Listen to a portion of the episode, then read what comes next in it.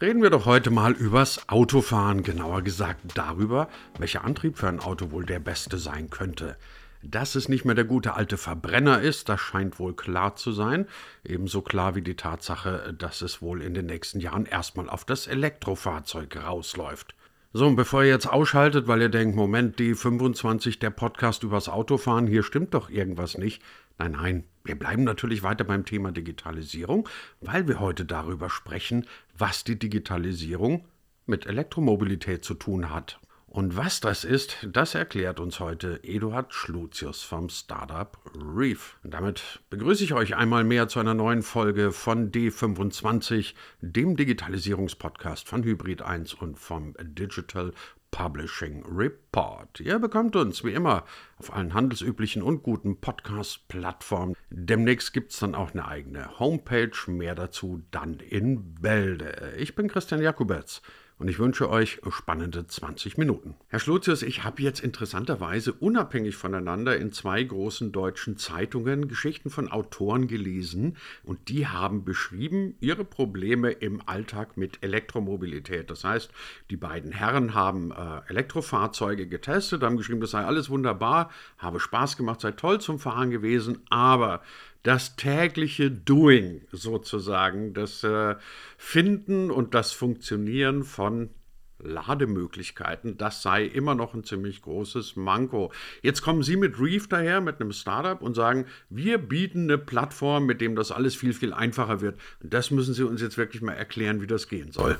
Ich glaube, Sie beziehen sich auf einen anderen Artikel als den, den ich gelesen hatte. Ähm, bei mir wurde eine Familie mit einem Renault Zoe mit äh, asiatischen Steckdosen, die im Auto verbaut sind, auf die Reise geschickt und haben danach, ähm, was wahrscheinlich keine große Verwunderung ist, äh, wahnsinnig darüber geklagt, dass es keine Ladesäulen gibt.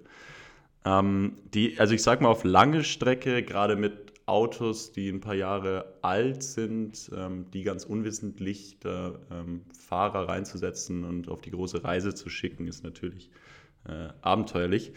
Ich glaube aber gerade im Alltag ähm, und auch von dem, was Sie äh, aus den zwei Artikeln beschreiben, ist die ähm, Hürde oder war die Hürde die letzten Jahre relativ hoch, weil die, das Laden sehr viel in der Öffentlichkeit stattgefunden hat. Und das ist ja auch so der Grundgedanke, weswegen wir angetreten sind. Wir haben gesagt, dass die meisten Lösungen im Markt haben sich jahrelang damit beschäftigt, wie man ähm, Ladevorgänge im öffentlichen Raum abrechnet. Und ich fahre selber schon einige Jahre elektrisch und ähm, habe irgendwie schnell gemerkt, dass, ein, dass ich nie öffentlich lade, sondern immer nur im Unternehmen. Mein Unternehmen hat mir das angeboten, ähm, dass ich dort mein Auto laden kann. Und so hab, bin ich jeden Abend mit einem vollen Akku nach Hause gefahren. Ich wohne in München in der Stadt. Ich habe zu Hause nicht mal eine Ladestation. Aber für den Fall, dass ich zu Hause auch noch eine Ladestation hätte, wären eigentlich die meisten, ich würde mal sagen, 90, 95 Prozent der Ladevorgänge zu Hause und am Arbeitsplatz abgedeckt. Und genau, die, wir sehen da die Unternehmen in der Verantwortung, ihre Parkplätze zu elektrifizieren.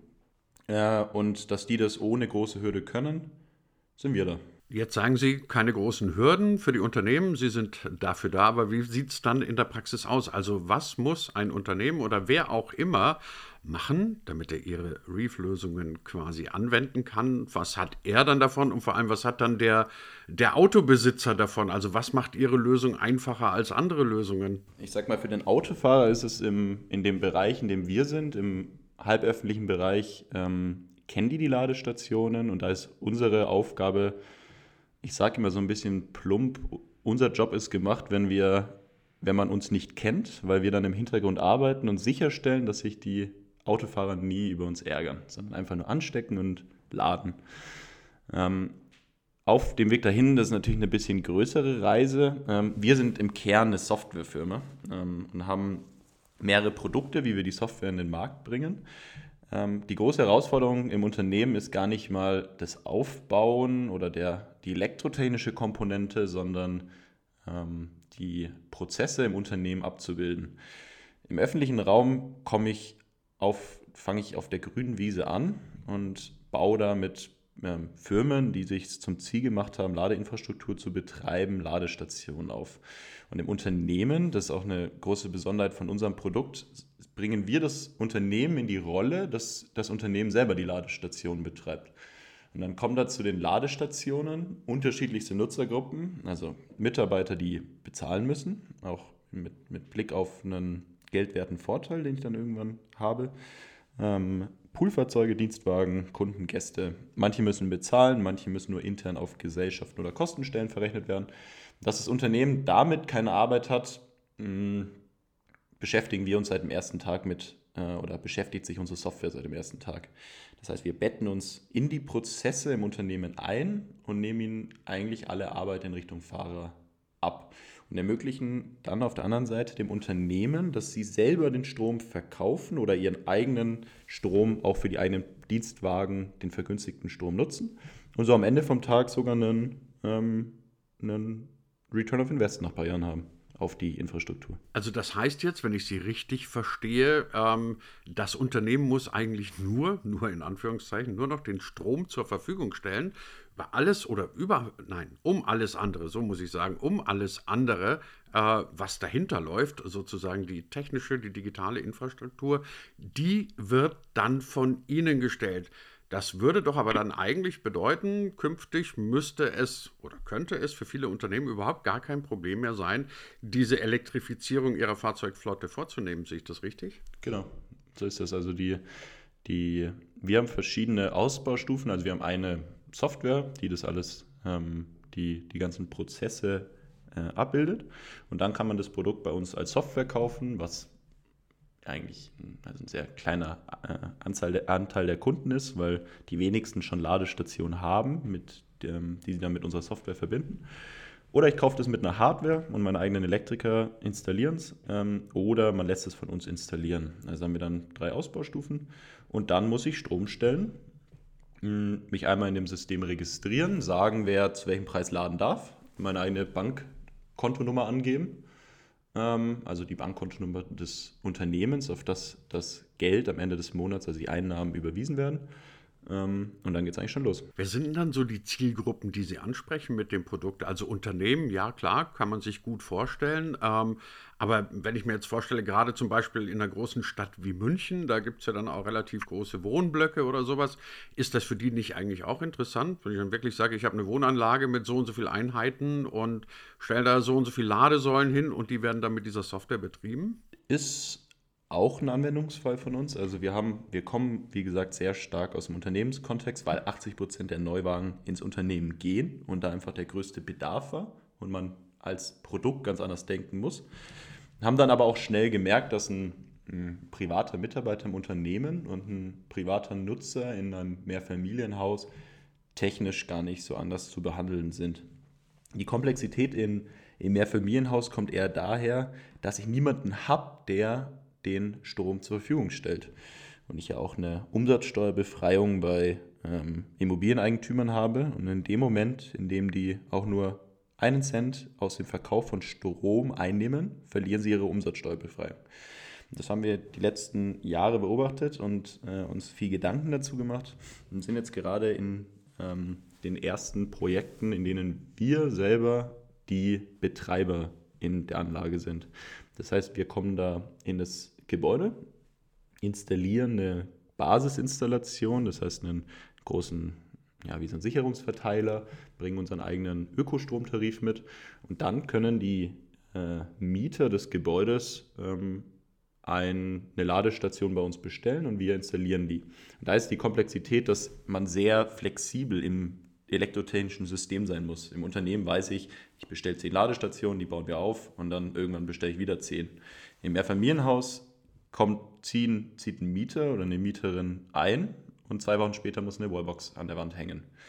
Und dieses Ganze, also die ganze elektrotechnische Komponente und die Komponente, dass jemand den Strom stellen muss, was wie gesagt, in diesem Fall dann wir sind, ist da dann doch eine ganz andere Herausforderung. Wie weit ist Ihre Lösung denn individualisierbar? Also wäre es denkbar, dass Sie äh, bei Firma 1 drei verschiedene Stromtarife anbieten, bei Firma 2 17 verschiedene und äh, dann gibt es wieder bei der nächsten Firma einen Universaltarif für alle? Oder ist es ein Baukasten, wo Sie sagen, okay, so und so viele Tarife gibt es, die können wir anbieten, mehr geht nicht? Im Unternehmen ist ja das Schöne, dass wir da über einen Marktplatz fahren. Das heißt, wir reden in Unternehmen da gar nicht rein.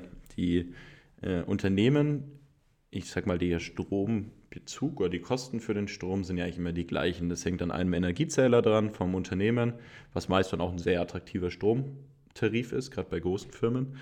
Mm, und dann gibt es Unternehmen in der Theorie unendlich viele Tarife und Nutzergruppen ein, die bezahlen müssen. Das heißt, ich kann sagen, die Nutzergruppe A zahlt bei mir ähm, irgendwie 30 Cent pro Kilowattstunde. Gäste, die ich nicht kenne, zahlen 35 Cent pro Kilowattstunde. Dann gibt es noch die Mitarbeiter von der Nachbarfirma, die bei mir auch laden wollen. Die zahlen dann noch mehr als meine Gäste. Und so kann ich eigentlich selber, also ich gehe in unser, in unser Dashboard oder in unsere Oberfläche rein und ähm, kann dort beliebig einstellen, was ich möchte. Und wir sprechen da oder wir reden da auch nicht dazwischen. Wir geben natürlich manchmal ein bisschen Hinweise und sagen, was so ein marktüblicher Preis ist, der auch ähm, für Fahrer attraktiv ist, aber was die, unsere Kunden dann am Ende einstellen, das bleibt ihnen überlassen.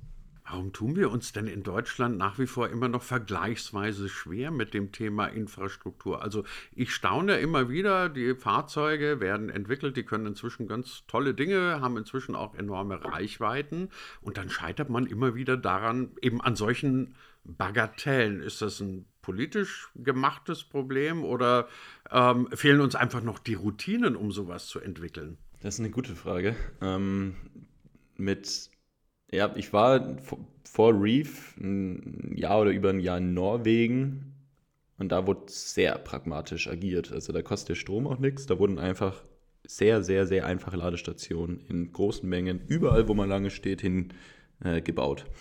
Ähm, und das, also zum einen haben wir hier natürlich einen höheren Strompreis, das heißt, die Ladevorgänge müssen auch abgerechnet werden. Und die meisten Systeme, die es dafür gibt, die sind, wie gesagt, für den öffentlichen Raum gebaut. Das heißt, wir haben gesagt, technisch müssen wir eine Lösung schaffen, die von einem Ladepunkt, also einem Parkplatz, bis zu 100 Parkplätzen flexibel mitwächst und sehr einfach ist. Also wir schauen uns da irgendwie andere Systeme an, wie ich eine Lautsprecherbox zum Beispiel online nehme. Und eigentlich darf eine Ladestation online zu nehmen nicht viel schwieriger zu sein. Das war so ein bisschen die technische Herausforderung, die wir da zu lösen hatten.